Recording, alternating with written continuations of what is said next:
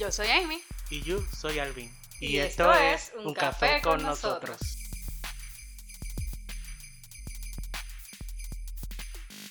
Ya estamos en la temporada navideña. Y mucha gente empieza a, a comprar regalos. A decorar los hogares, a arreglar las casas también. Sí, y no tan solo eso, también empiezan a, a armar los a- árboles para ponerlos frondosos y bien bellos. Ah, sí, tienen que ser naturales, porque si son de esos fake se van a ver feitos. Mm, ¿Y qué me dice del arroz con gandules y Ay, el la pernil? comida de Puerto Rico, oh my goodness. Riquísima. Así es. Oye, pero tú te has preguntado que a veces la gente no sabe de dónde viene esta tradición y son de- solamente lo hacen porque sí. Sí, así es. Y para muchos lo que es una festividad religiosa. Pero para otros también es simplemente una buena ocasión para compartir con las familias y amigos. Oye, ¿y tú? ¿Qué sabes sobre la Navidad? Pues fíjate, yo creo que sé bastante. Pero vamos a ver. ¿Qué mejor momento a compartir este tema con nuestros amigos? ¿Y un café? Con.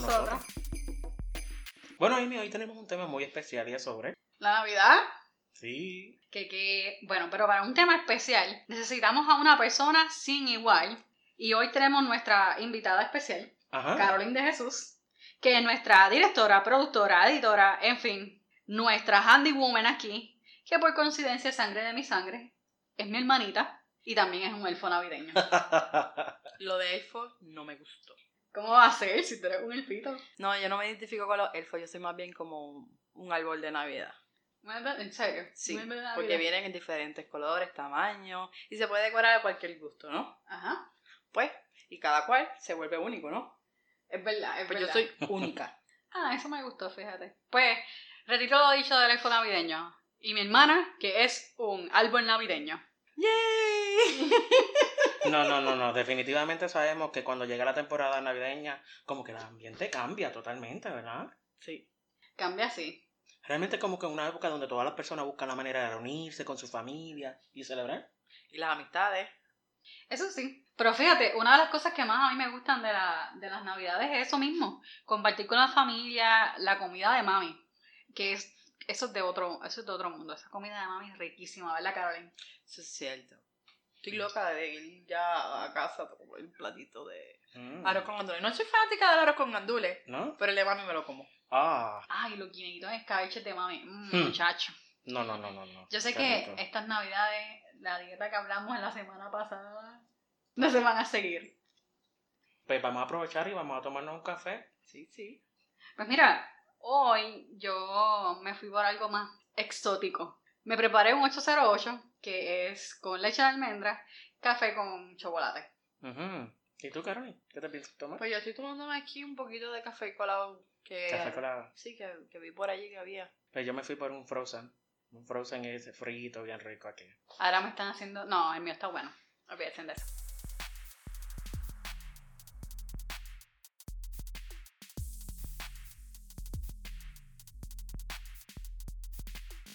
Sabes que yo siempre estoy con, con los tips y las trivias así medias locas. Sí, sí. ¿Tú sabes de dónde viene la palabra Navidad?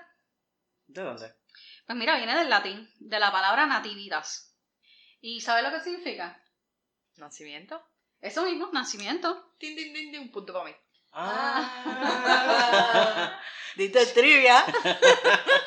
Pues fíjate, fíjate, sí, sí, eso también lo leí. Además de eso, encontré unos datos bien curiosos sobre la Navidad. Y quisiera compartirlo con todos, pero de una manera diferente. Ya que estamos hablando de, de la trivia, pues vamos a hacerlo en forma de trivia. Perfecto. Ok, trivia número uno. ¿Quién inventó las tarjetas o postales navideñas? Eh, Hallmark, Mm, ¿Y tú, Carolina? ¿Tienes alguna idea? no sé, danos, danos, mira, les danos tengo una alternativa. Ajá. Tengo Norman Foster, Arthur Matthews o Helen Cole. Mira, Norman Foster suena como algo de alguna película de Hallmark. Pues mira, fue Henry Cole, un diseñador inglés del siglo XIX. Ok. Él encargó a John, este amigo, pintor, que le dibujara y pintara una escena típica navideña. Hmm. Como una pinturita pequeña o algo así. Sí, Ok. sí. Nice. Y luego mandó el diseño de una familia que brindaba por sus amigos ausentes Mm. A una imprenta para que le sacaran tarjeta como objeto de enviar sus felicitaciones navideñas junto a su firma. A su firma. Sí. Quería añadir la firma y todo. Wow. Bien Sí. personalizada. Y adivinen que él mandó a hacer mil tarjetas, Eh, de hecho, ese señor tiene un montón de amigos. las cuales no las utilizó todas. Gracias a que no canta. Yo quiero tener un millón de amigos. Mi madre. Sí, dale. Y pues las que sobraron, pues las vendieron. Y ahí es como surge la postal navideña. Ah, wow. Espérate, yo siempre pensé que Hallmark era el que tenía el, el- lo de las postales navideñas. La patente. Sí. La patente. Fíjate, eso está bien interesante. Pero, no sé. Sí, este, ¿verdad? Hablando de eso un poquito, ¿verdad? Porque este año, ¿verdad? No sé si los escuchas quieren hacer algo original, podrían hacer sus propias tarjetas de Navidad y se tiran el Henry Ah, y hacen sus tarjetas. excelente idea. Hay muchas ideas, pueden buscar por internet eh, lo clásico que sería con papel de construcción. ¿Verdad? También pueden hacer, este, yo he visto unas que son como que cortando con diseñitos y eso. Y también están, las que estoy intentando hacer, Carolyn, ya vas a ver que van a recibir unas tarjetas mías bien bonitas. Pues yo estoy aprendiendo a dibujar y voy a dibujar algo lindo. ¡Yay! Les prometo que no van a tener que verlo con los ojos entrecerrados. Y qué mejor que hacer esas tarjetas con la familia, con todos, ¿verdad? Nuestros amigos. Es una idea totalmente original. Si quieren aprovechar el tiempo, compartir con amistades, hacer las tarjetas y enviarlas. Es un toque personal. ¿Verdad? Hace tiempo que yo no envío nada por correo. Oye, ¿por qué nuestros escuchas no nos envían en Instagram las fotos de las tarjetas de Navidad que hagan ellos? Buena idea, sí. ¿Verdad? Tienen ahí, mira, un retito para estas navidades. Esa me gustó. Yo voy a poner la mía. Les prometo que voy a poner la mía. Ok, tengo otra. Zumba. Ok, trivia número dos. ¿Cuándo aparecieron los villancicos? No sé. ¿No sabes? Le voy a dar un tip. Siglo II, siglo IV, siglo VI. ¿Carolina? Seis. ¿Seis? ¿Sí? ¿En el siglo VI? No, no, no, no, fue el siglo IV. Ah, ok, ok. Fallé por dos. No, no, nada. Son cuando son 200 años, no importa. Eso no es nada. 200 años. Más o menos, un poquito menos que Matusalén, no importa. Pues mira, eh, se titulaba, a ver cómo leo esto, porque esto es como latín. Jesús Refulsit Omnium. Te graduaste. Válgame Dios. Y fue inventado por campesinos como canciones populares que trataban de temas religiosos. Qué interesante. La palabra villancico proviene del término villanos. Villano. No, Amy, no. Ah, ay, Dios mío. Pero piénsalo, están hablando de Navidad y salen villanos. Sí, Hello. no, no, no. Deja el Grinch. No. Hablamos de dejar el Grinch. No, no, pero en este En caso, villano es el nombre con el que se le designaba a los habitantes de las villas. Mira, villas. Dijimos que íbamos a dejar el Grinch en la casa. Está bien, no voy a decir nada. Pero mira, eh, interesante. Yo creo que lo más que se escucha en las películas y en todo es este Noche de Paz, el villancico de Noche de Paz, ¿verdad? Sí, por si no lo sabía, esta canción ha sido traducida por más de 330 idiomas. Y a rayo. Sí, sí. Pero yo no sabía ni que habían tantos idiomas. Fun fact. Cuando yo estaba pequeña, me reuní con los vecinitos y cantábamos villancicos. Ah, sí. Lo hice como por dos o tres años. Y íbamos Sí. casa por casa y planificábamos, cantábamos. Había una canción, una Navidad que cantamos que era Es Navidad en mi país, el cielo se viste de Bello color. nuevo color, mi nuevo color. Ay, sí. Eso es algo también, otra cosa, ¿verdad? Que Amy también cantaba con nosotros, pero había que darle el pie para saber dónde iba a entrar. Ajá. Porque recuérdense que ella no sabe tararear, so. Pero ven acá, pensaría yo que hubiesen tenido hasta un grupo, ¿verdad? Este, Sí, musical. era- éramos como. Éramos, éramos como cinco, ¿verdad? Sí, sí, como cinco Y, no- veces. y nos colocábamos así, ¿saben? Entre los más grandes atrás y los más pequeños al frente y cantábamos lo más armonioso, entre comillas, ¿verdad? Quote on quote. Íbamos casa por casa en Nochebuena. Y no puede ser tan Y nos esperaban. porque él estaba con Los ellos. vecinos nos esperaban. Wow. O sea que había alto, bajo, soprano, de todos los niveles.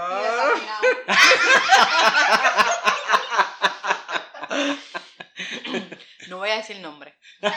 Ah, bueno, bueno. Bueno, tengo también último dato. Dale. Trivia número 3. ¿Cuáles son los colores de la Navidad? Mm, yo, sé que, yo sé que tiene que ser rojo y verde, ¿verdad? Ujú, Ok. Estás ahí, estás ahí. Pues mira, Danos opciones, danos opciones. no sé. Ok.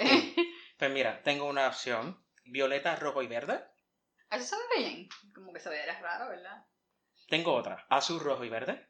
Ah, ese se ve lindo. Yo creo que eso yo vi un vecino que tenía ese color, ¿verdad? Eso parece una bandera. Pues por eso es que me gusta. Otro tip. Dorado, rojo y verde. Dorado. Yo decoré una vez así. ¿Sí? Eso me gustó. Sí. Sí, muchas personas como que les gusta también decorar. Es doradito. Dorado. Shiny. Shine bright like a... No, No, no. eso no es. Pues mira, según lo que encontré, los colores de la Navidad son el verde, el rojo y el dorado. Ah, mira. Pero es que los colores cambian. Puede ser, puede ser, pero lo que encontré dice que el verde representa el renacimiento y la vida, el rojo es por la sangre de Cristo y el dorado es la luz, la riqueza y la realeza. ¿Y cuál es el color de este año? Yo no sé, yo vi, como tú estabas diciendo ahorita, si el vecino de más abajo ya empezó a decorar y eso es azul. Ah, no, yo este año yo voy a decorar madera. Madera por aquí, madera por allá, madera que no voy. No, no, no, no. Definitivamente los colores cambian, pero lo más importante es que estamos contentos durante la época de la Navidad. Claro, claro.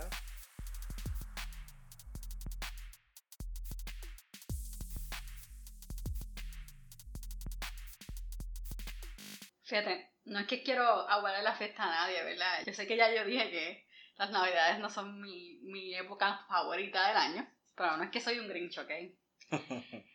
Pero algo que es bien importante, y creo que nuestro audio escucha en esta parte, esto no es, no es en forma de vacilón ni nada, esto es algo bien serio. Y es que buscando sobre el tema de Navidad me di, me di cuenta que durante las Navidades existe algo que se llama depresión de la fiesta o holiday depression. Muchas personas sufren de esto y hay que crear conciencia sobre estas cosas. Este tipo de depresión es causado por un sinnúmero de cosas, ¿verdad? Y como lo hemos dicho en muchos episodios anteriores, nosotros no somos profesionales de psicología ni nada de eso. En todo caso, somos profesionales de IT. Pero, basado en lo que encontré, las personas pueden sufrir de esto, de esta depresión, por un sinnúmero de cosas diferentes y cada persona, pues, obviamente, tiene sus sentimientos válidos que son totalmente diferentes, ¿verdad? Pero, según leí en Who, hay tres razones más comunes para que estas cosas pasen o las personas experimenten esto. La número uno, o la razón número uno más común es que las personas se sienten solos y se aíslan en las navidades. La segunda razón más común es que eh, las personas están experimentando algún tipo de duelo y pues en las navidades, como hablamos al principio, nos acordamos siempre de compartir con las familias, con los amigos, etcétera, etcétera, ¿verdad? Y pues por último es que muchas veces, y esto pasa mucho, mucho más en las generaciones más jóvenes, ¿verdad? Generaciones más jóvenes versus generaciones un poquito más mayores. Y es que tomaron decisiones en que su estilo de vida no es el mismo que sus familias esperaban, o quizás no es algo culturalmente aceptado. Y cuando digo culturalmente aceptado, no están viendo que estoy haciendo las comillas, pero imagínenlo así. Culturalmente, abre y cierra comillas, ¿ok? Y entonces, pues, quiero que sepan lo primero. Es válido que se sientan mal. ¿verdad? Es totalmente válido que se sientan tristes, que se sientan en depresión y lo primero que quiero que sepan es que todos nosotros estamos con ustedes. Uh -huh. Y, y otra Así. cosa es bien importante es que, que, que no se sientan cohibidos de buscar ayuda, ¿verdad? Es como alguien, una persona bien importante para mí me dijo, se vale buscar ayuda.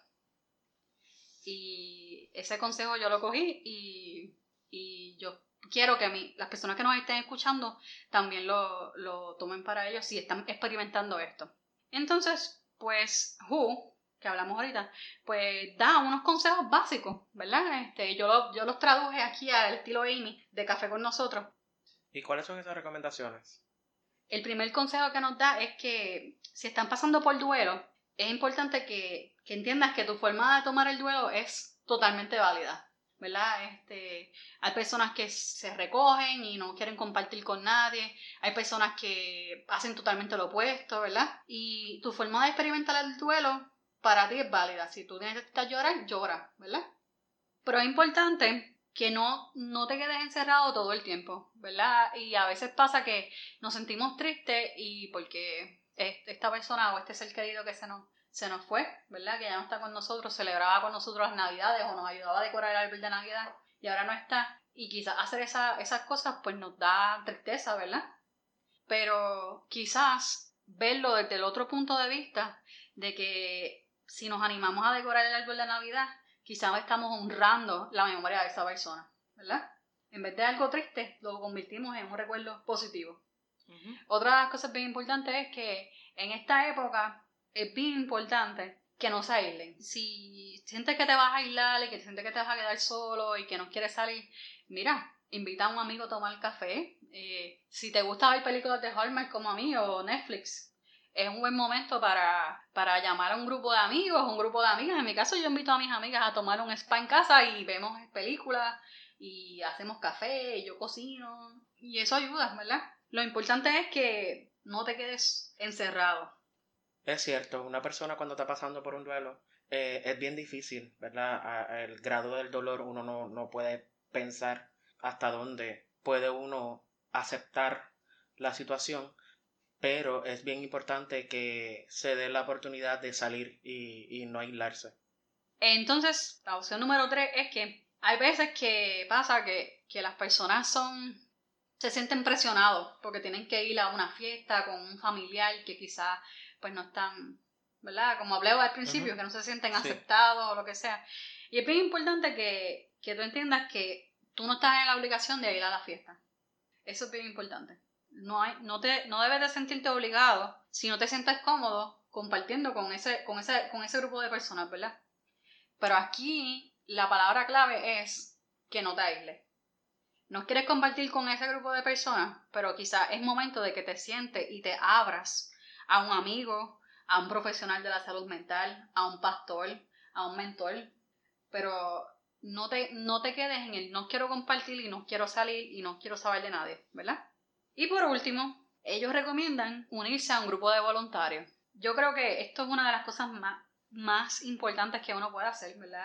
Eh, yo leí un libro hace unos años atrás, este, que para ser feliz tú tienes que compartir la felicidad, ¿verdad? Y hay veces que nosotros se nos olvida que haciendo felices a otras personas, eso vuelve como un boomerang y nos devuelve la felicidad a nosotros, ¿verdad? Y una de las cosas que nos da permitirnos unirnos a un grupo de voluntarios es eso mismo, ayudar a otras personas. Sí, eso también le, sirve como terapia, ¿verdad? A esta persona que, que, tanto necesita porque aprende de la lección de vida de los demás y a la misma vez pues ayuda a abrirse, ¿verdad? Y, sanar.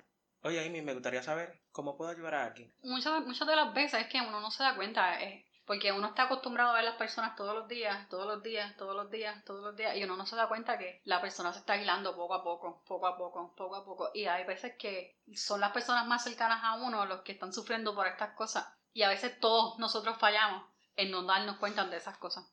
Y necesariamente no, no tienes que sentirte deprimido, pero si notas que alguien lo está, a veces un mensaje de texto en un momento indicado puede ayudar a las personas. Una última cosa, si no sabes a qué grupo de voluntarios unirte, escríbenos un email.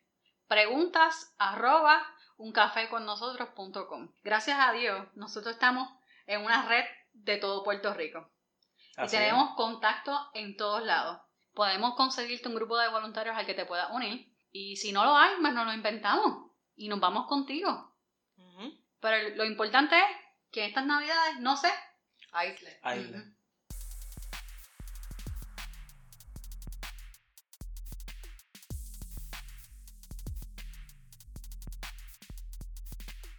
Ok, pasamos a la parte seria ya.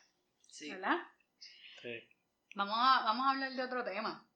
¿Qué te parece si hablamos sobre el origen de la Navidad? ¿Suena bien?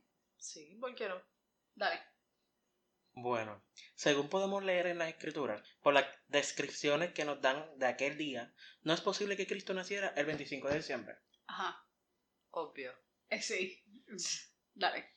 La razón que se explica es que los judíos enviaban a sus ovejas a los desiertos, cerca de la Pascua, y éstas volvían cuando llegaban las primeras lluvias, que comenzaban durante el otoño. Cuando Jesús nació, las ovejas pastaban al aire libre, por lo que todavía no había llegado octubre, por lo que es difícil encajar el nacimiento de Jesús en el 25 de diciembre. Sí. Y está ha tenido que ser finales de septiembre o principio de octubre. Es interesante. Feta, eso de las ovejas no lo sabía. Pero yo sí sabía que él no nació el 25, por favor, eso. Yo no sé quién todavía se cree eso. También las escrituras explican el nacimiento de Jesús, se recogen en Lucas, y así se cuenta. En la misma región había pastores que estaban en el campo, cuidando sus rebaños durante las vigilias de la noche. Mm, ¿Tú tienes la cita dónde está eso? Sí, ese es en Lucas 2, versículo 8. Ay, interesante, voy a chequearlo ahorita. Pero eso, eso es bien interesante porque yo siempre, yo siempre me he cuestionado eso. ¿Por qué la gente siempre está poniendo nacimientos y luces y todas esas cosas, verdad? Cuando eso no tiene nada que ver. Y hablando de luces, ya voy con mi otro dato dark. I'm sorry, guys. Caroline, ¿tú te acuerdas cuando conocimos a este misionero de China? Sí. Pues para los que no saben, pues no- hay misioneros en el mundo. Y estas personas que se llaman, se llaman misioneros son las personas que van y llevan el mensaje de Dios a diferentes culturas, a culturas que quizás no es aceptado ser cristiano, etcétera, etcétera, ¿verdad? Y estas personas se, se convierten en, en mártires muchas veces porque pierden su vida a causa de sus creencias. Y nosotros tuvimos el placer de conocer a un misionero de la China que nos explicaba, ¿verdad?, acerca de, de todas estas cosas de lo que sufren en, en la China los cristianos. Y ah, hace unos años nosotros leímos un libro que trataba sobre eso mismo. ¿Se acuerdas cómo se llamaba, Caroline? A salvo en casa de Randy Alcorn. A salvo en casa de Grande Alcohol. Ok. Pues el libro eh, nos hablaba sobre lo que es las luces de Navidad y esas luces la, la gente las usa en las casas, ¿verdad? Etcétera, etcétera. Y las personas que us- usualmente crean esas luces de Navidad son prisioneros políticos y religiosos, que la familia no sabe ni siquiera dónde están esta gente y están Wow. siendo forzados a trabajar de esa manera. Sí. Así que yo me acuerdo de eso de las luces. Y pues hablando de eso también está Hanukkah.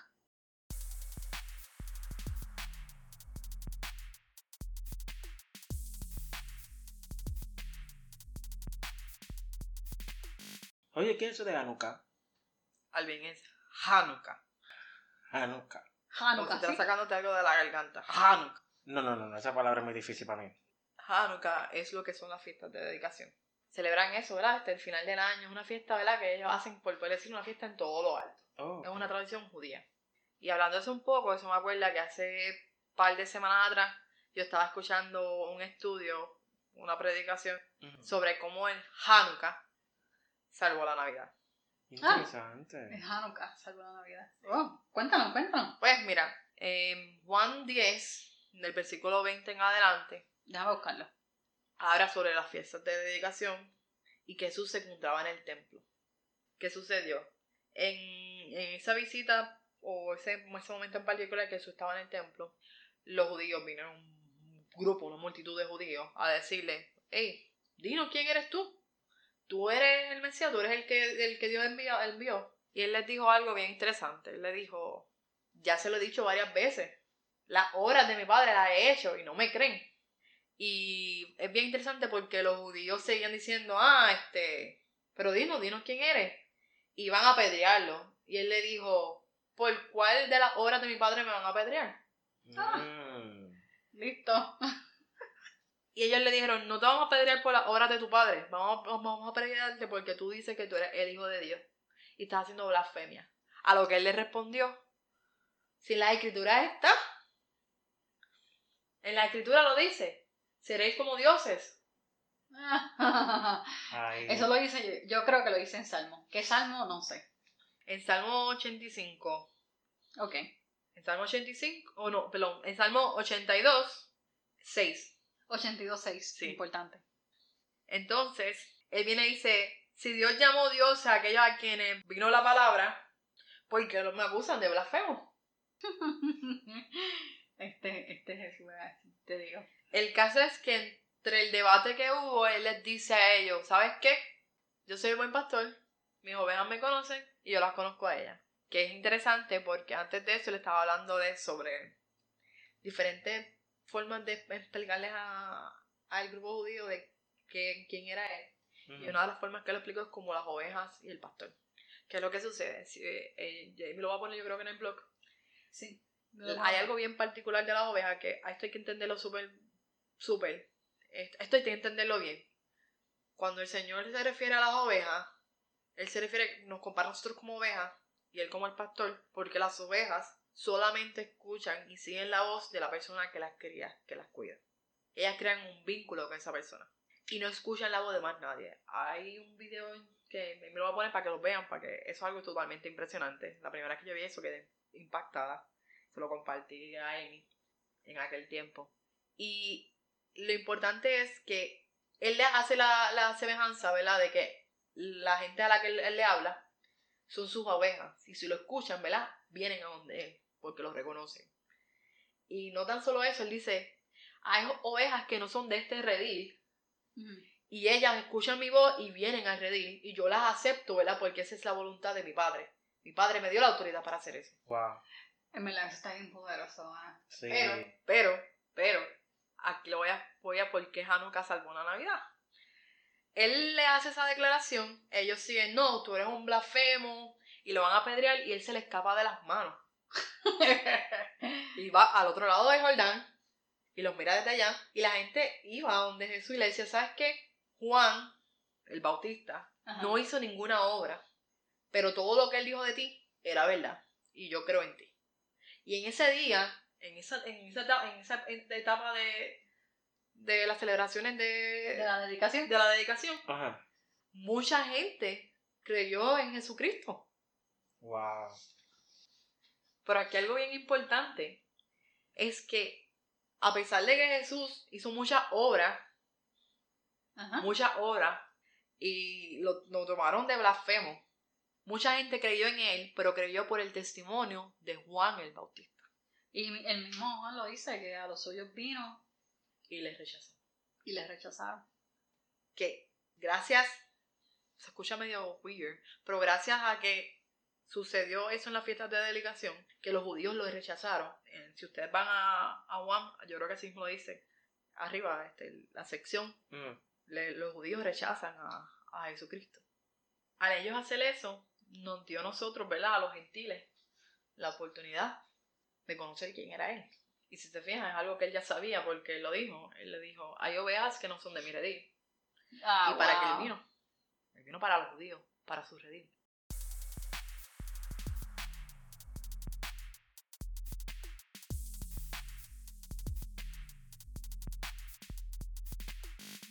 O sea, Carolyn, mind blowing, de verdad, mira esto. O sea, tú nos, tú nos acabas de explicar ahora mismo, número uno, esto de, de este versículo que, que nos hablaba Juan, de a los suyos vino y, no, y los suyos no la recibieron. ¿Qué pasó en Juan 10? Eh, exacto. Entonces, En la Después- fiesta de dedicación. entonces viene la fiesta de la dedicación, que es el Hanukkah.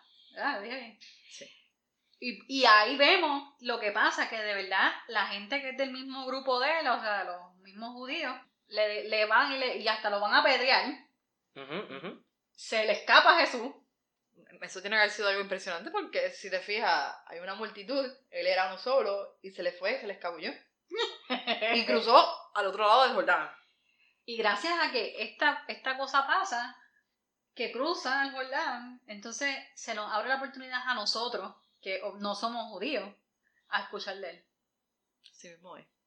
Y todo, y, lo interesante es que él, quizás ustedes, los oyentes, piensan, ¿verdad? Que, wow, yo no soy como Jesús, ¿verdad? No, no he hecho prodigios, milagros, pero Juan nunca lo hizo. No hay registro de que Juan hizo algún milagro. Él lo único que hacía era predicar que alguien posterior a él iba a llegar, ¿verdad? Y va a ser la persona que el Señor iba a enviar, el enviado de Dios. El testimonio intachable de Juan hizo que los judíos que estaban allí y la gente que estaba en el área creyera en él. Y lo importante aquí es que, como dijo Jesús, yo soy la luz del mundo. Nosotros tenemos que ser reflejo de esa luz. Que brillemos más que las luces de Navidad este año.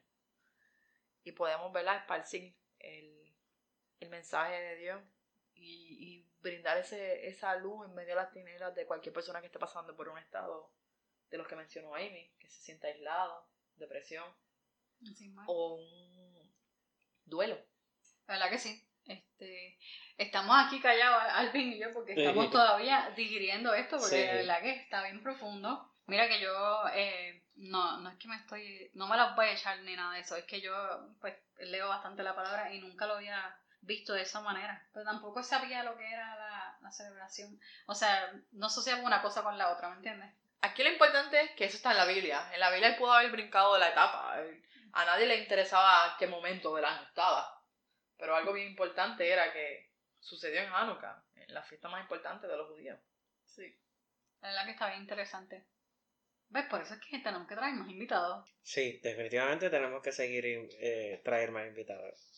¿Verdad que sí? Oye, Karen, estoy aquí así, a- a- a- parezco Beautiful Mind yo aquí yo, porque estoy haciendo cabos ahí, ta, ta, ta, ta, ta, ta, y de momento me acordé, ¿tú sabes esto de el, la- el bastón de Navidad? Y me acabas de acordar eso con lo de... Oh, el bastón de Navidad. Ah. Ah, yo había escuchado algo más o menos el simbolismo, porque eso tiene un simbolismo. Sí, por eso mismo es. Tú acabas de hablar cómo el Hanukkah salvó, espérate, cómo el Hanukkah salvó la Navidad, ¿verdad? Sí. Y yo sé que el bastoncito de Navidad Ajá. lo hicieron en un siglo a- número, número, número, número, no sé cuál. Este, y el, lo hicieron para los cristianos que estaban siendo perseguidos tuvieran un símbolo secreto para identificarse como cristianos. Como el del pez que dibujaban frente a las casas Oh, sí. en Roma para identificar. Así mismo. Entonces, pero, pero mira esto, o sea, eh, yo no sé si la gente me está siguiendo aquí, pues yo no, no sé si yo voy demasiado muy rápido para ello, pero esto está increíble. Carolyn nos acaba de hablar ahora mismo sobre cómo Jesús es el buen pastor y cómo Él nos abrió la oportunidad a todos nosotros, que no éramos la oveja, las ovejas principales del redil de Él, ¿verdad? sí. a que escucháramos su voz, la reconociéramos y nos uniéramos a su rebaño. Y entonces me acuerda esto de los, de los bastoncitos, que sé que se lo usaron después los, los cristianos mucho más adelante. Y de verdad que me sorprende, porque entonces tú sabes es la historia de los bastoncitos, ¿verdad? Sí. Mm, Más o menos. yo no lo he escuchado. ¿Tú no lo has escuchado? Pues mira, eh, según lo que se, se cuenta, se crearon estos bastoncitos para demostrar la fe de manera secreta, ¿verdad? Wow. Entonces, se hace pues, la J de manera invertida, si te das cuenta, que simboliza a Jesús. Sí. Y de la, de la otra manera, que es donde todo el mundo lo coge normalmente, pues simboliza la vara de un pastor. Entonces, tiene tres líneas rojas. No sé si te has fijado que los bastoncitos Sí. tienen tres líneas rojas, ¿verdad? Ok. Pues las tres líneas rojas simbolizan la Trinidad, que es el Padre, Hijo y Espíritu Santo. Y el rojo, que rodea, simboliza la sangre de Cristo, la que, pues obviamente, Él virtió por nosotros y por nuestros pecados. Y la línea blanca simboliza lo que hizo esa sangre por nosotros, que fue limpiar nuestros pecados. Y ahora que lo pienso, esto es un símbolo de Navidad que se utiliza todo el tiempo. Sí, Así todo el tiempo. Y según lo que Carolyn nos acaba de explicar ahora mismo, el bastoncito este no hubiese existido si Hanukkah no hubiese salvado la Navidad. Todo guarda relación. No, no, no, no, no. Mind blown. Estoy totalmente sorprendido. ¿Qué, qué, qué? Yo ahora voy a, voy a comerme Juan completo. ¿Cómo es? Déjame aclararlo, espérate, que eso sonó feo. Yo voy a comerme el libro de la Biblia que se llama Juan.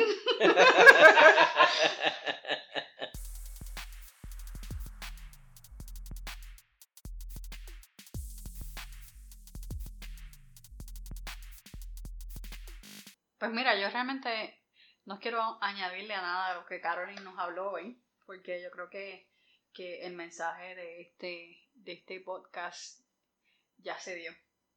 ¿Verdad? Sí, definitivamente. Pues algo que sí quiero recordar a la gente, siempre nosotros dejamos un reto, ¿verdad? Así es. Aunque en este episodio vamos a dejar dos, el de hacer las tarjetas de Navidad, No se los olvide. Sí. y el segundo es, aprovechando lo que Carolyn nos enseñó, de, de cómo se nos abrió la oportunidad a todos nosotros de, de, de conocer la acerca de Jesucristo, que estas Navidades utilicemos esta luz que Jesús nos puso a nosotros y seamos más brillantes que las luces que, que pone la gente en las casas, Así mismo es. ¿verdad? Así es.